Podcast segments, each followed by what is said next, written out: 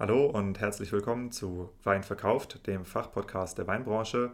Das hier ist die Episode Nummer 42 und 42 ist, wie wir alle wissen, die Antwort auf die Frage nach dem Leben, dem Universum und dem ganzen Rest. Und der ganze Rest ist in diesem Fall die Frage, wie kann ich als Winzer oder als Winzerin mein Weihnachtsgeschäft verbessern?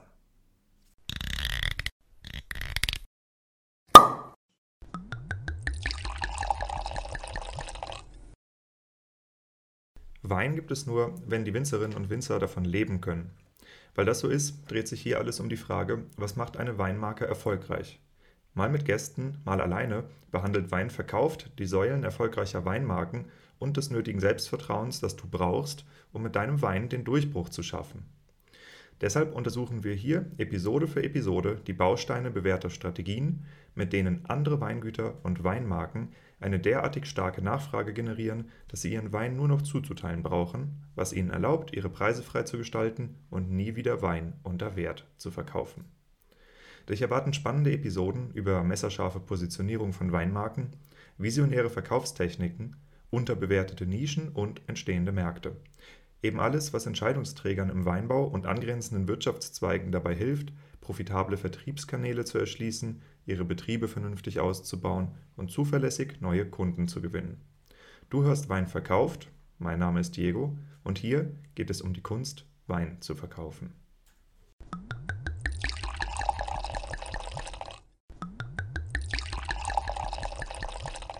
Let's Talk Christmas.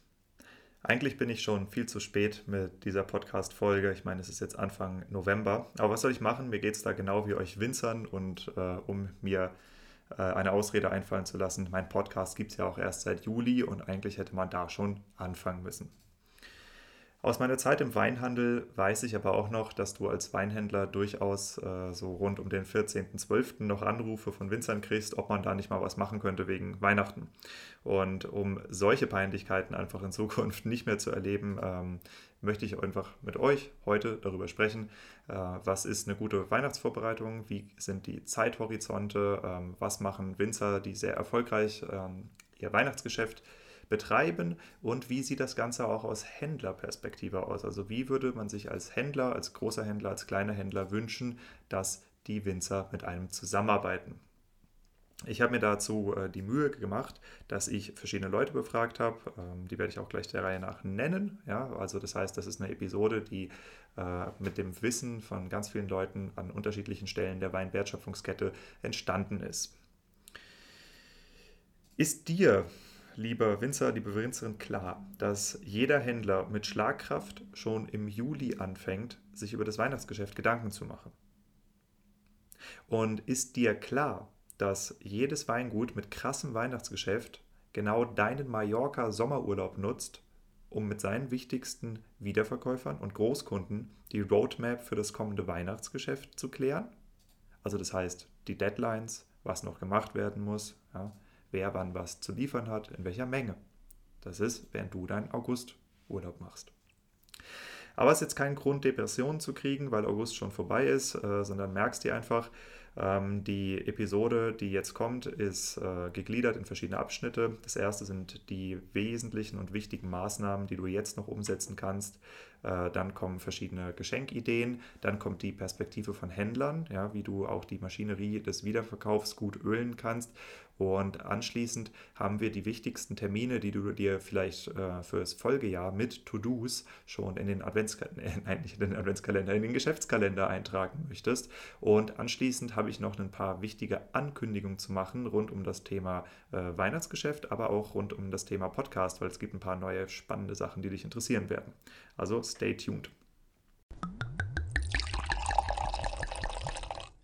Ja, äh, der Input ähm, der jetzt kommt, das ist eine ganze Menge vom äh, Margaretenhof Weber in Eil, ähm, vom Nikolas und aber auch von der Jasmin, die da arbeitet. Dann hat mir geholfen der Felix Salm vom Weingut Prinz Salm, Christian Baums von Dealer de Vin aus Frankfurt und der Fabi Fleckenstein, mit dem ich zusammen studiert habe. Ähm, er ist derzeit macht er Sales bei Vin Naturel, war vorher bei Rewe Weinfreunde und bei Saffa Ja, und äh, ich, wie du das wahrscheinlich auch schon mehr oder weniger gehört hast, ich war bei Winzer, ich war bei Karstadt Lebensmittel. Ähm, dementsprechend äh, hier ist ein bisschen äh, Weinvertriebspower dahinter und das, was ich dir hier nenne, das ist nicht alles ausgedacht. So, es gibt zu dieser Episode auch wieder eine Liste zum Download, wenn du die Sachen nachgucken möchtest. Ähm, das ist ganz genau wie bei der Episode mit den 119 Arten, die Weinlese medial auszuschlachten. Ähm, das heißt, ihr findet in den Show Notes, also wenn ihr auf meine Website www.weinverkauf.com geht, findet ihr da in den Show Notes zu exakt diesem Artikel, ja, also äh, zu der Weihnachtsepisode, äh, den Link zum Anmelden. Und da müssen sich alle anmelden, die äh, die Liste zugeschickt haben wollen. Ja, also das ist äh, ein Eintrag, da gibst du deine E-Mail-Adresse ein und dann wird dir das automatisch zugesendet. Auch wenn du dich äh, schon für die andere Liste angemeldet hast. Ne? Das waren ein paar 20 Winzer, die es gemacht haben. Äh, auch ihr müsst bitte nochmal da eure E-Mail eintragen. Ich kriege das im Moment technisch nicht anders gelöst. Das bedeutet nicht, dass ihr dann mit zwei Datensätzen bei mir hinterlegt seid, also die gleiche Datensätze werden einfach, da wird dann einer gelöscht, aber ich kann es im Moment nicht anders äh, lösen, weil ich kein professioneller Webdeveloper bin.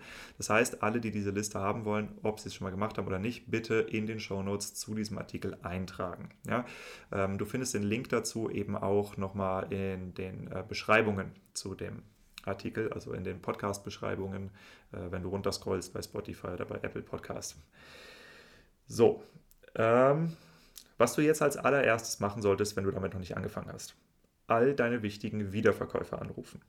Ja, und am besten hast du schon Ideen für ein Weihnachtsgeschenk im Angebot. Beispiele dafür gibt es übrigens später. Erkundige dich nach den geplanten Aktionen händlerseitig und ob man sich daran beteiligen kann. Ja, die meisten Händler haben irgendwelche Sonderaktionen, haben irgendwelche Special-Websites, die sie aufsetzen, irgendein Kram, Weihnachts-, Adventskalender, whatever. Ja, und äh, ob sie dafür noch jemanden brauchen.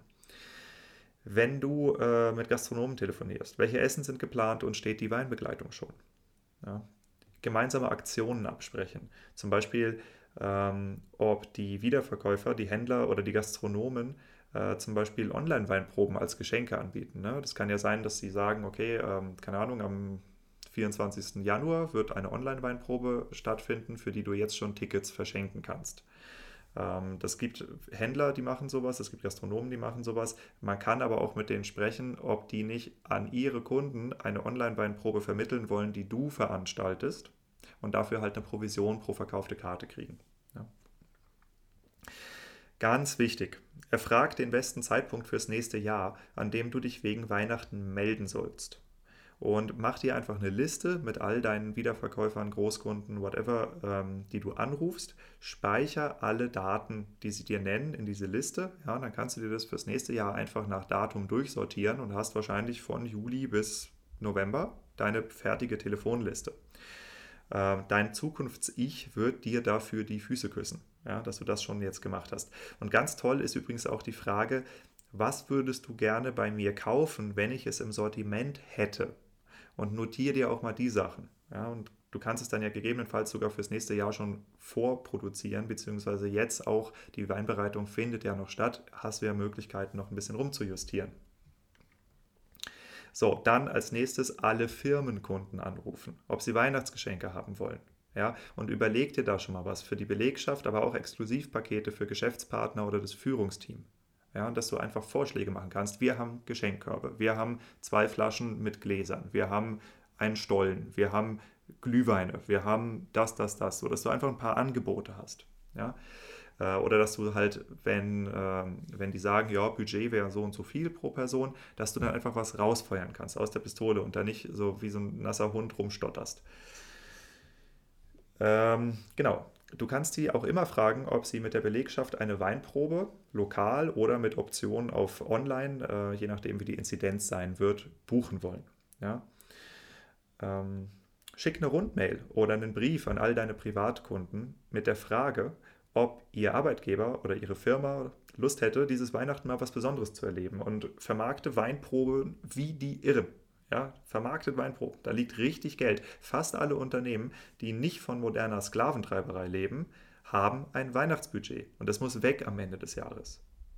Das ist übrigens auch eine interessante Erkenntnis zum Thema Mitarbeiterwertschätzung, die man durchaus als Winzer auch mal auf, das, äh, auf den eigenen Betrieb anwenden kann. Ne? Habe ich ein äh, Weihnachtsbudget für meine Mitarbeiter?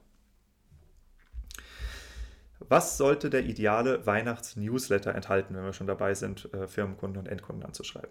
Also Infos über Events rund um Weihnachten, über Geschenke und über Bestell-Deadlines. Ne? Also wann muss bestellt werden, damit es auch noch sicher unterm Weihnachtsbaum ankommt.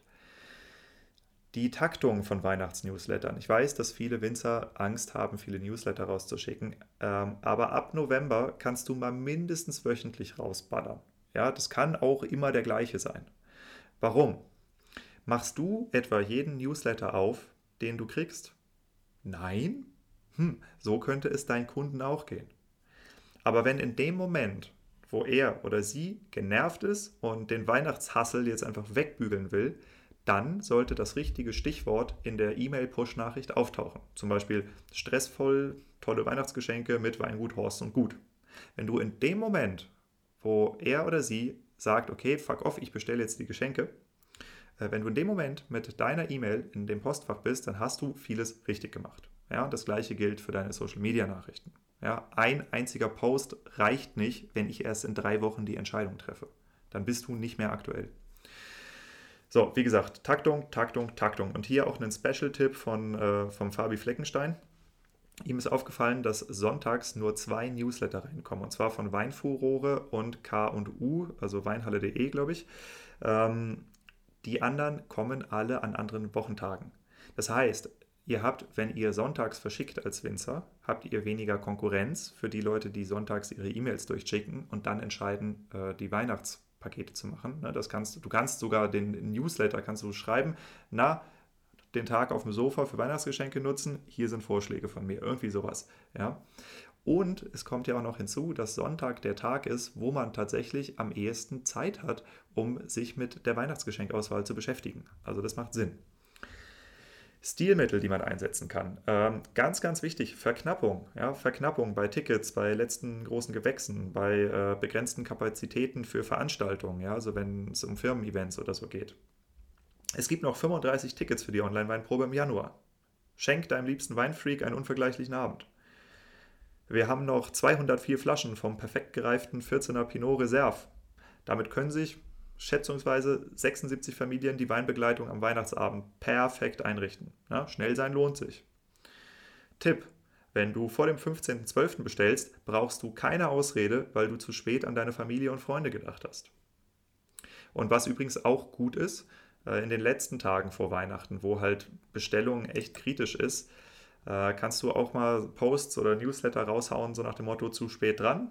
Unsere Weine findest du übrigens bei. Und dann gibst du eine Liste raus, nach Postleitzahl sortiert, mit all deinen Wiederverkäufern. Das finden die total toll. Und was meinst du, wie ein Wiederverkäufer dich auch pusht, ja, wenn du ihn pusht?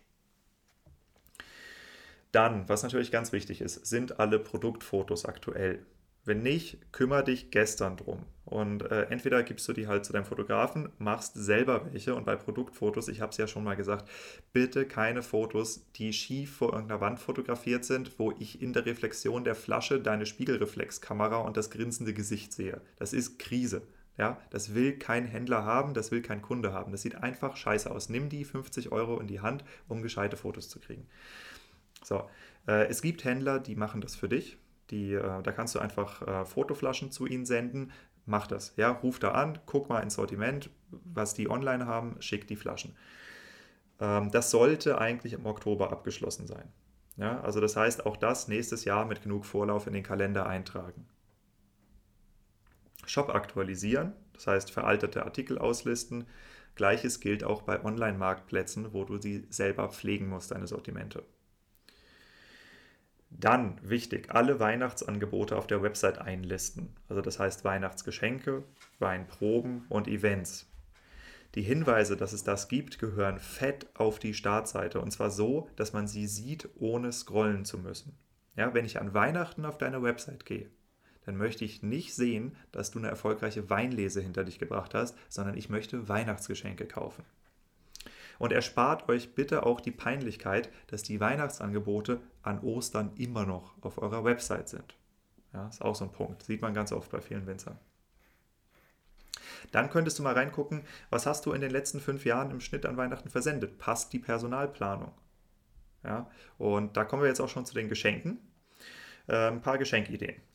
Erstmal das Thema Wein- und Geschenkkartons für diejenigen, die neu im Business sind. Geschenkkartons braucht man im Wesentlichen für Firmenkunden. Ja, da ist das wichtig, da geht es um die Präsentation und bla.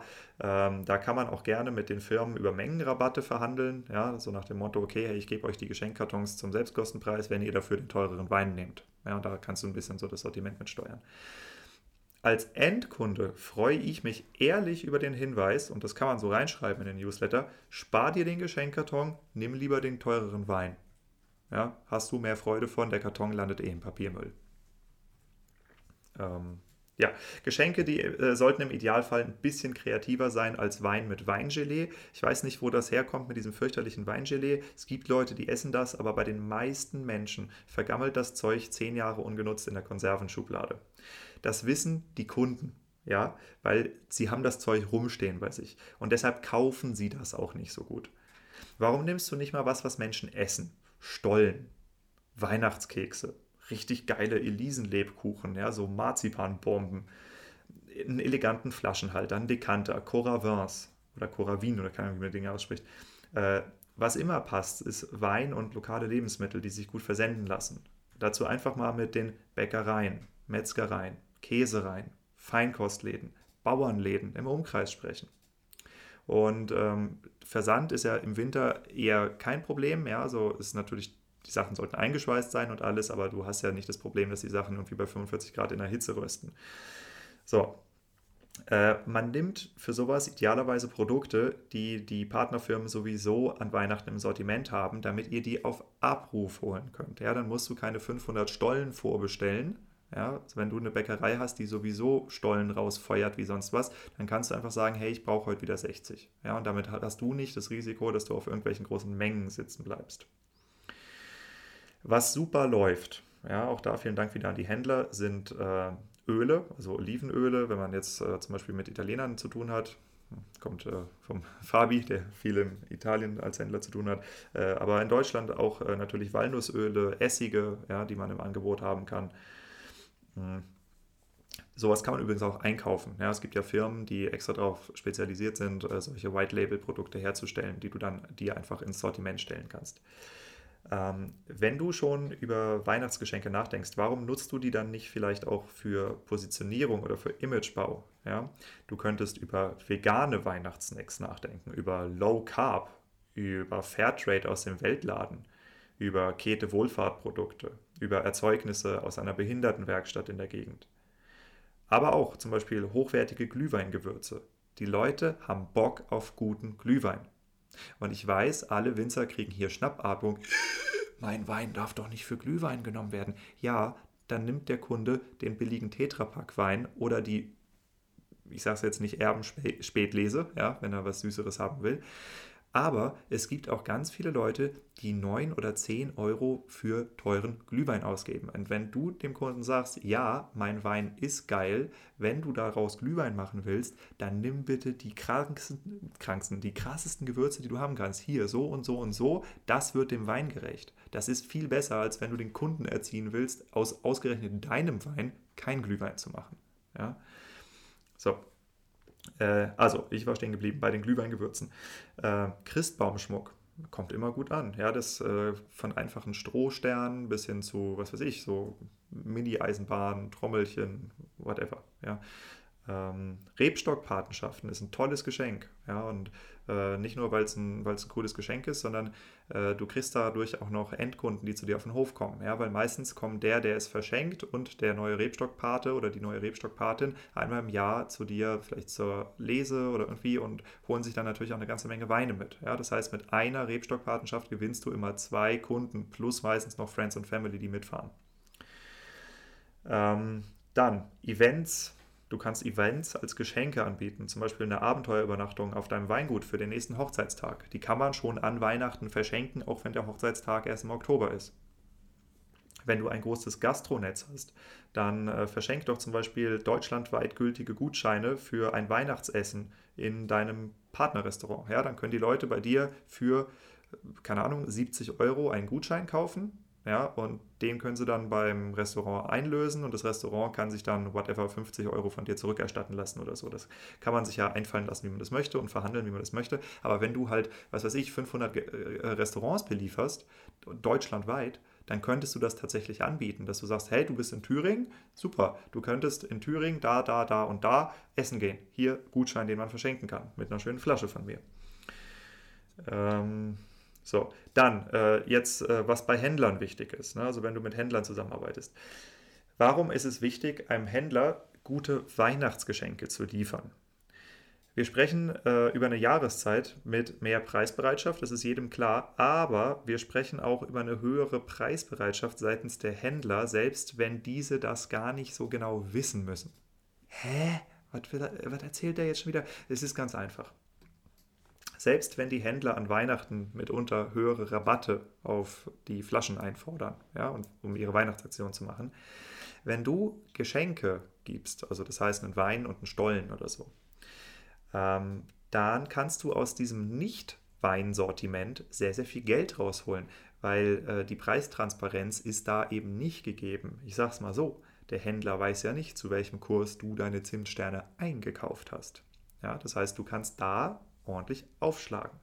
Zweitens, Händler bewerben ihre Weihnachtsgeschenk-Websites extrem aggressiv. Ja, muss ich dir nicht erzählen. Aber das heißt, wenn man den Weg da reinfindet, indem man ein cooles Geschenk bereithält, dann profitierst du unmittelbar davon. Unmittelbar davon. Äh, ich habe ja lange bei diesem großen Online-Marktplatz äh, gearbeitet und ähm, da ist es oft der Fall gewesen, dass von, keine Ahnung, 1000 gelisteten Winzern kriegst du keine 50 Weihnachtsgeschenke zusammen. Und von diesen 50 sind 30 halt fucking Weingelee. Ja? Und äh, was meint ihr, was dann diese Geschenkeseite an Aufmerksamkeit für die paar Winzer generiert, die sich da mal Gedanken drum gemacht haben und ein cooles Geschenk abliefern? Ja? Während alle anderen sich beschweren, dass die Plattform an Weihnachten nicht funktioniert.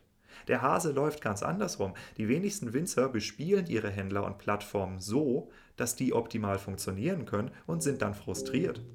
Das ist wie wenn du Poker spielen sollst und dich dann beschwerst, dass deine jahrelang antrainierte Skat-Strategie in dem Spiel versagt. Ist doch klar. Ja? Aber wenn die Leute halt an Weihnachten Weihnachtsgeschenke kaufen wollen beim Händler, dann hab doch welche im Sortiment. Ist es so schwer?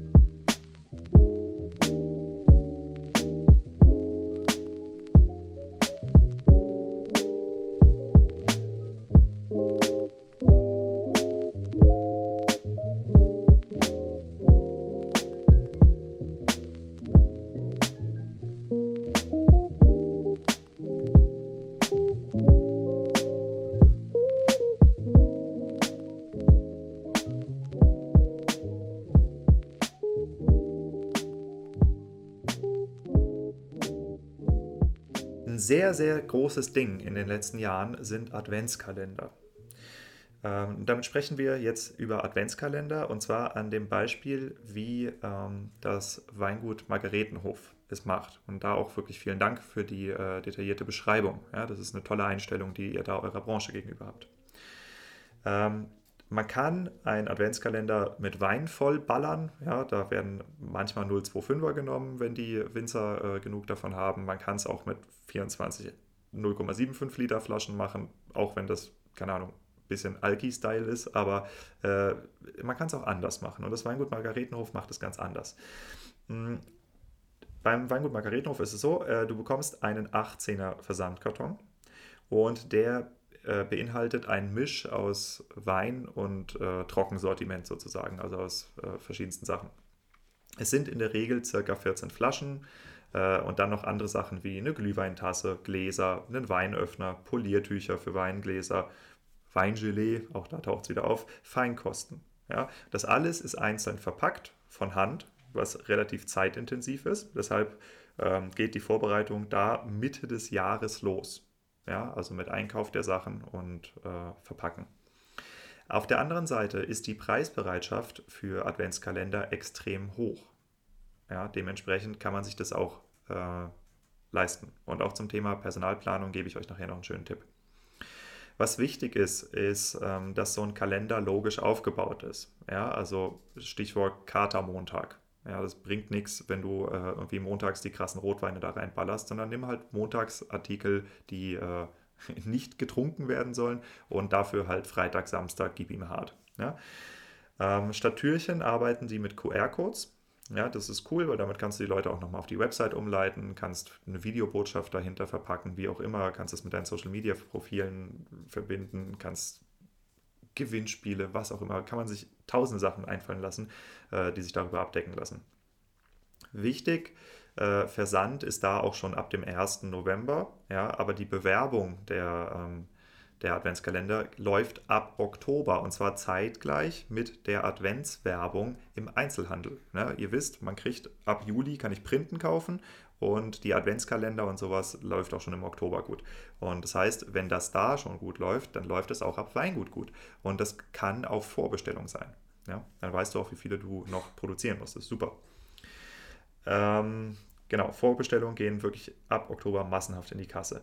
Dann der Versand der Adventskalender. Spätestens vier Tage vor dem 1. Dezember. Das dürft ihr nicht verkacken. Ja, das ist richtig dünn, wenn der Adventskalender erst am 3. Äh, Dezember oder so da ist. Adventskalender finden übrigens auch rasenden Absatz über Händler. Allerdings muss die Planung dafür schon im Spätsommer beginnen. Und zwar auch, weil die Mengen, um die es da geht, einfach derart hoch sind, dass du das ansonsten nicht bewältigt kriegst. Wirklich im Ernst, wenn du 1000 Adventskalender vorbereiten sollst, 1000 Adventskalender mit je 24 Artikeln, da ist richtig was los. Wer das allerdings klug plant, ja, hat hier vielleicht die Möglichkeit, sowas mit den saisonalen Arbeitskräften vor und nach der Lese zu managen. Aber dafür muss es auch vorher abgesprochen sein mit den Händlern. Äh, beim Packen bitte eins beachten. Ja? Kalenderpakete, also diese großen Kartons, die stehen mitunter wochenlang, meistens 24 Tage oder länger, äh, auf dem Fußboden. Und es gibt Wohnungen mit Fußbodenheizung, die auch manchmal sehr warm sind. Also denkt ein bisschen darüber nach, ob die Vollmilchschokolade wirklich am Tag 24 sein muss und ob die Vollmilchschokolade ganz unten im Karton liegen soll. Ja, also Prinzip verstanden, einfach ein bisschen sinnvoll packen.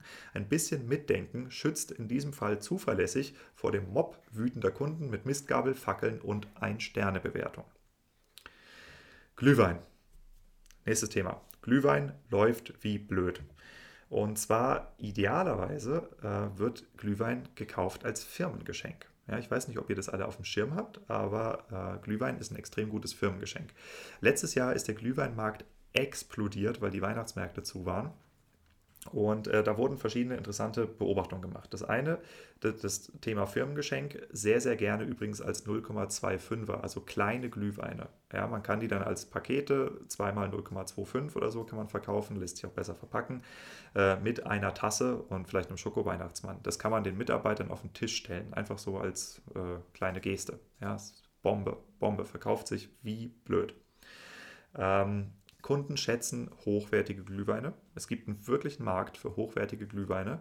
Und äh, das ist auch nichts, womit man sich selber abwertet, sondern es ist einfach ein Bedarf, den man bedient.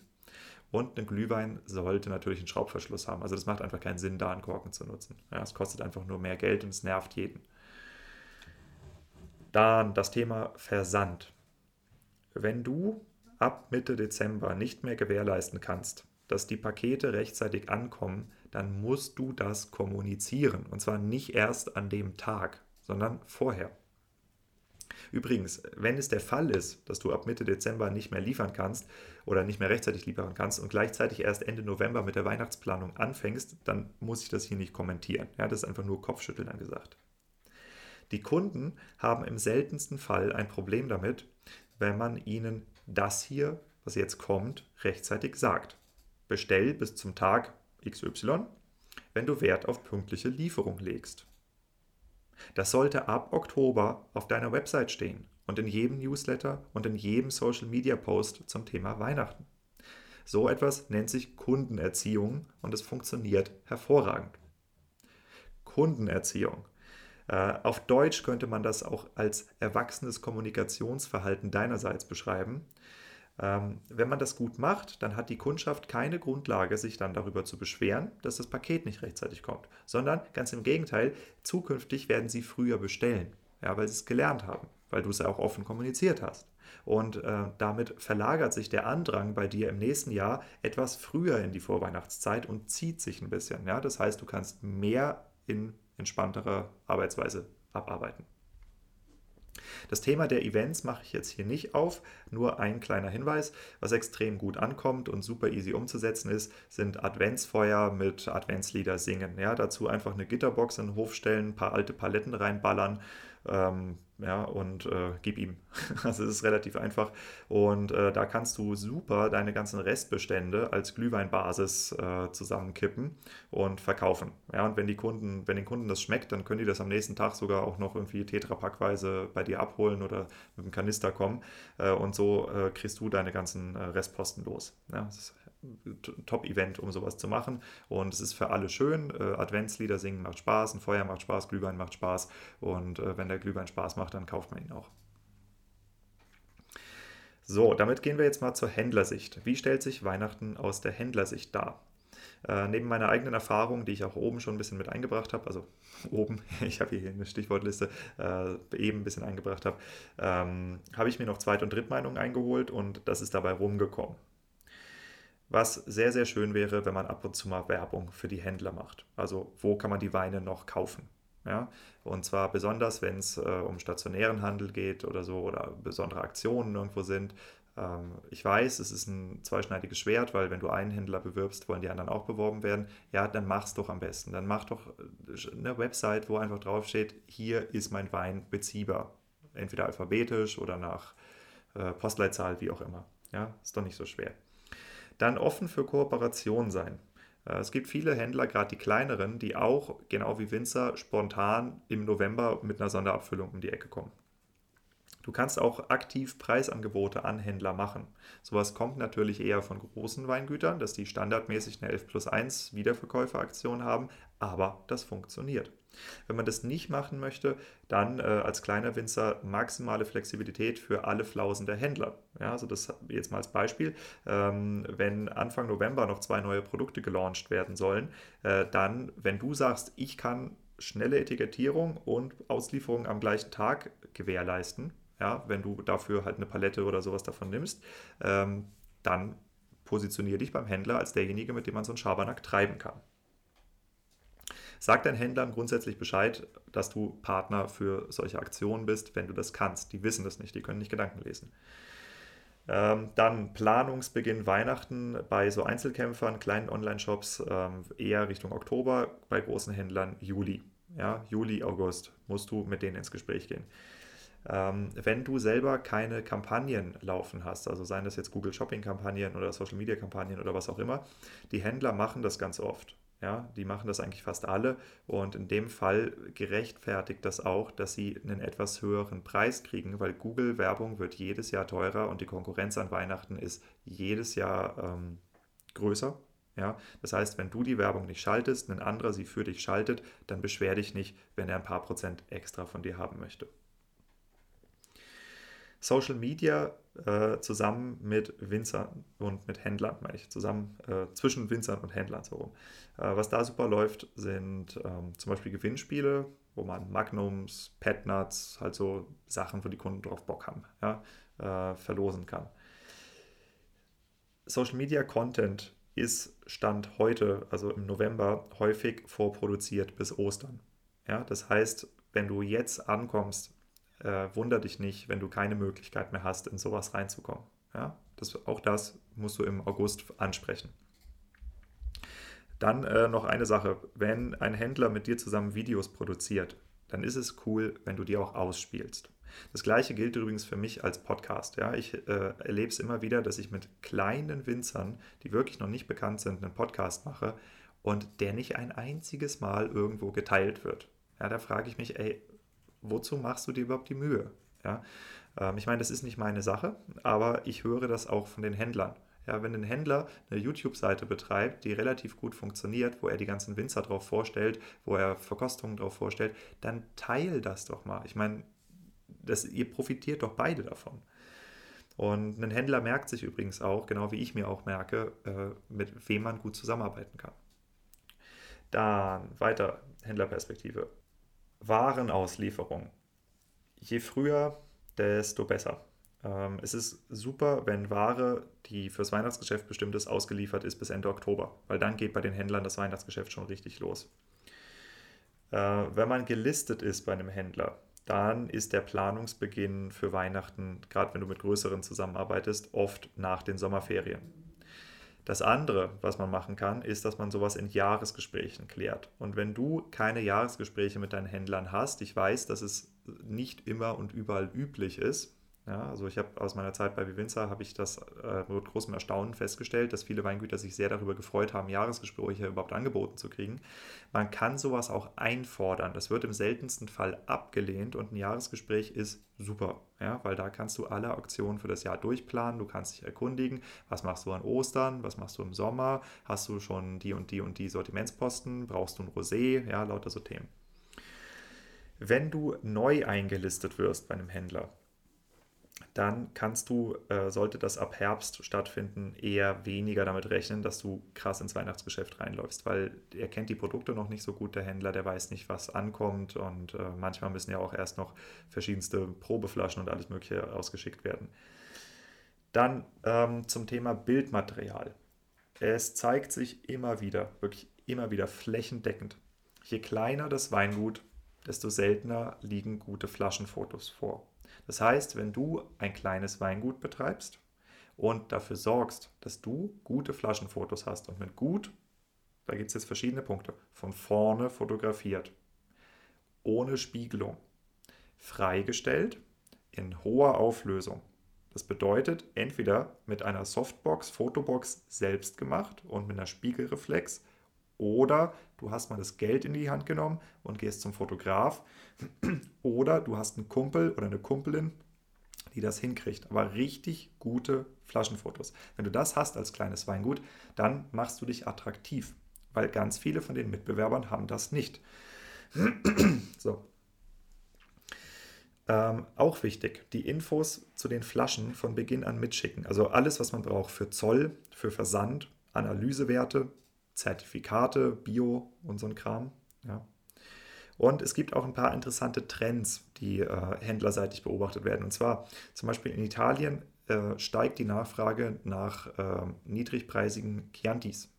Ähm, das heißt, leichte, fruchtige, eher säurebetonte Rotweine. Und ich höre das hier in Deutschland auch öfter, dass ähm, nicht mehr nur die fetten Syrah-Style-Weine viel getrunken werden, die Cabernets, sondern dass es immer mehr Interesse auch an den leichten, hochwertigen Burgundern gibt. Ja? Äh, dementsprechend, vielleicht ist das ein Trend, der sich im Moment äh, ein bisschen ablöst. Äh, dann, was super läuft, sind Winzersekte und Cremants, aber nicht die Resteverwertung halbtrocken, ähm, sondern die richtig guten Brütsachen.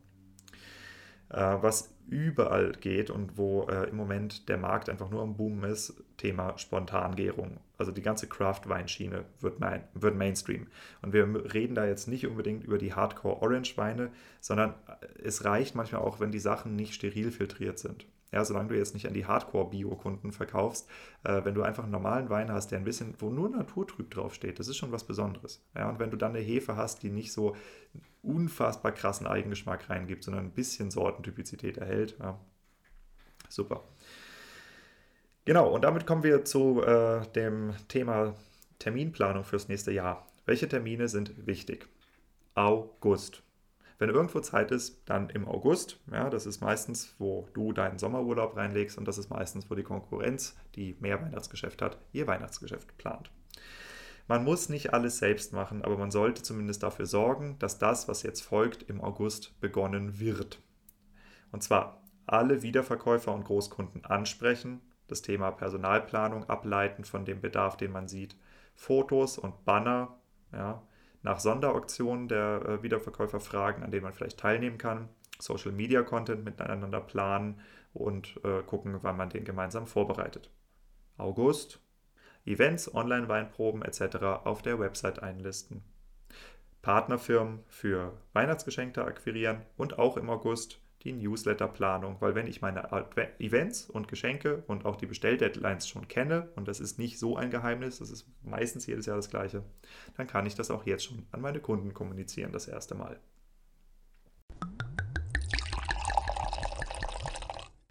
Wenn du diese Liste haben willst, wie gesagt, es gibt die Möglichkeit, sie äh, downzuladen auf meiner Website www.weinverkauft.com und dann gehst du in die Show Notes äh, zu dieser Weihnachtsepisode oder aber du gehst direkt über den Link ähm, in der Beschreibung in der Podcast-App.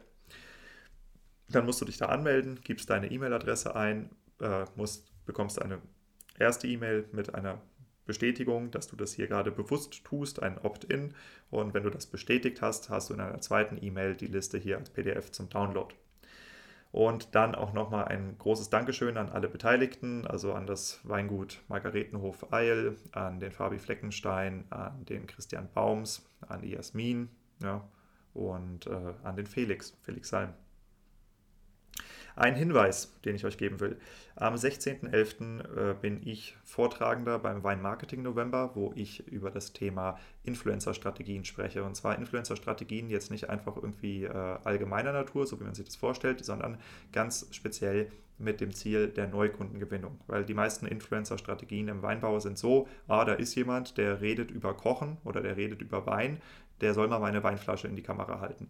Das machen aber ganz viele. Das heißt, damit generierst du keine Neukunden, sondern damit fischst du einfach nur die Kunden von anderen Winzern ab. Und sobald deine Flasche da auftaucht, werden ein paar einmal deine Flasche kaufen und sobald die nächste Flasche da auftaucht, werden die gleichen Leute dir die nächste Flasche kaufen. Das heißt, damit generierst du einmal Käufer. Du willst aber Leute haben, die an dich gebunden sind. Das geht ganz anders. Wie das geht, werde ich dir zeigen und zwar am lebenden Beispiel, weil ich mit äh, einem Jungwinzer, mit dem Nikolaus Weber vom Margaretenhof und Berliner Techno-DJs zusammen ein sehr cooles Projekt aufgezogen habe, was jetzt auch schon so weit ist, dass die Etiketten im Moment im Druck sind. Also es geht jetzt auch äh, ins Weihnachtsgeschäft natürlich. Ich, war, ich, kann nicht genau sagen, wie weit äh, das Ganze schon ist am 16.11. Äh, Künstler sind so ein Sack Flöhe, ja, aber äh, wir werden relativ weit sein und ich werde euch zeigen, wie das alles funktioniert hat und was da zu beachten ist und wie die Strategie dahinter auch ist. Dann ähm, cooles, cooles, cooles Update. Ähm, der Podcast bekommt ja einen englischen Zwilling, The Art of Selling Wine, ja, wo ich auch wesentlich internationaleres Publikum reinhole, nämlich alle, die nicht Deutsch sprechen können. Ja, aber es gibt ja, wie du vielleicht auch weißt, äh, rund um den Äquator Weinbau und teilweise auch sehr erfolgreich und in sehr großem Stil und sehr beeindruckend. Und bei The Art of Selling Wine werde ich eben auf Englisch den internationalen Spin-off dieses Podcasts hier machen. Und ähm, da bin ich jetzt gerade mit der Designerin Frau Z, mit Heike, ähm, dabei, diesen Podcast zu bauen. Äh, bin sehr begeistert davon, in welche Richtung sich das entwickelt und das Ganze geht bald online. Wenn, wenn du dich schon mal dafür anmelden willst, findest du äh, auch in den Beschreibungstexten äh, bei Spotify oder bei Apple Podcasts oder so den Link zu äh, The Art of Selling Wine. Die Website ist theartofsellingwine.com und äh, da kannst du einfach hinklicken, wirst dann auf Spotify oder halt womit auch immer du den Podcast hier hörst, geleitet und kannst das schon mal abonnieren. Ja, dann kriegst du den Release davon mit. Und last but not least, ganz, ganz cool, ähm, eine Kooperation mit Wein Plus ist eingeleitet. Ähm, das bedeutet, dass jede Woche 70.000 äh, Empfänger des Wein Plus Newsletters meinen Podcast mitgeliefert kriegen. Das ist total cool. Und äh, um meinen Podcast zu finanzieren, gebe ich dir hier die Möglichkeit, deine Marke im Rahmen eines Sponsorings an diese 70.000 Weinfans, Weinhändler, Sommeliers und wer halt sonst noch so auf die Idee kommt, den Wein Plus Newsletter zu abonnieren auszuspielen. Wir reden hier über einstellige Centbeträge pro Kontakt pro Monat bei, wie gesagt, wöchentlicher Ausstrahlung. Ja, wenn du Interesse hast und mehr äh, darüber äh, wissen willst, dann melde dich bei mir und dann können wir darüber in aller Ruhe quatschen. Damit kommen wir zur Musikempfehlung. Ich habe mal wieder eine Dreiviertelstunde durchgelabert. Ähm, die heutige Musikempfehlung ist etwas sehr Ruhiges und zwar geht es um einen Berliner Künstler, Nils Frahm. Äh, Nils Frahm ist ein musikalisches Multitalent, spielt meistens am Klavier und ähm, ist extrem für Leute geeignet, die äh, Klaviermusik in Richtung Erik Satie mögen. Äh, wenn du Erik Satie nicht kennst, dann ist das traurig. Ähm, er ist äh, praktisch der Begründer der Musiktherapie. Äh, einen, man könnte ihn auch als selbst leicht wahnsinnigen Menschen beschreiben, der aber unfassbar schöne, ruhige Klaviermusik äh, komponiert hat. Du kennst auch ganz viel davon. Ähm, du weißt nur nicht, dass es Erik Satie ist. Und äh, Leute, die diese Musik mögen, denen wird Nils Fram extrem gefallen. Und äh, Nils Fram hat ein sehr, sehr cooles Album rausgebracht. Das heißt Tripping with Nils Fram. Ähm, wo er ein Live-Konzert gibt, er ganz alleine mit ganz vielen Pianos und ganz vielen Synthesizern, was auch immer. Also es ist ein Misch zwischen ruhiger Klaviermusik und elektronischer Musik. Alles selber von einem einzigen Menschen live produziert, ist total abgefahren. Und äh, man kann das Ganze bei der Website Bandcamp hören. Ansonsten äh, wird es nur als CD und als Vinyl verkauft. Deshalb äh, poste ich euch hier überall den Link zu dem äh, Bandcamp rein. Das ist absolut beeindruckend. Also äh, wenn ihr ein bisschen äh, zu den Menschen gehört, die Musik um ihrer Schönheit willen hören und nicht um sich von der eigenen Existenz abzulenken, dann solltest du Nils Fram kennen. So, damit genug für die Woche. Ich äh, wünsche euch ein schönes Weihnachtsgeschäft und wir hören und sehen uns in der nächsten Episode.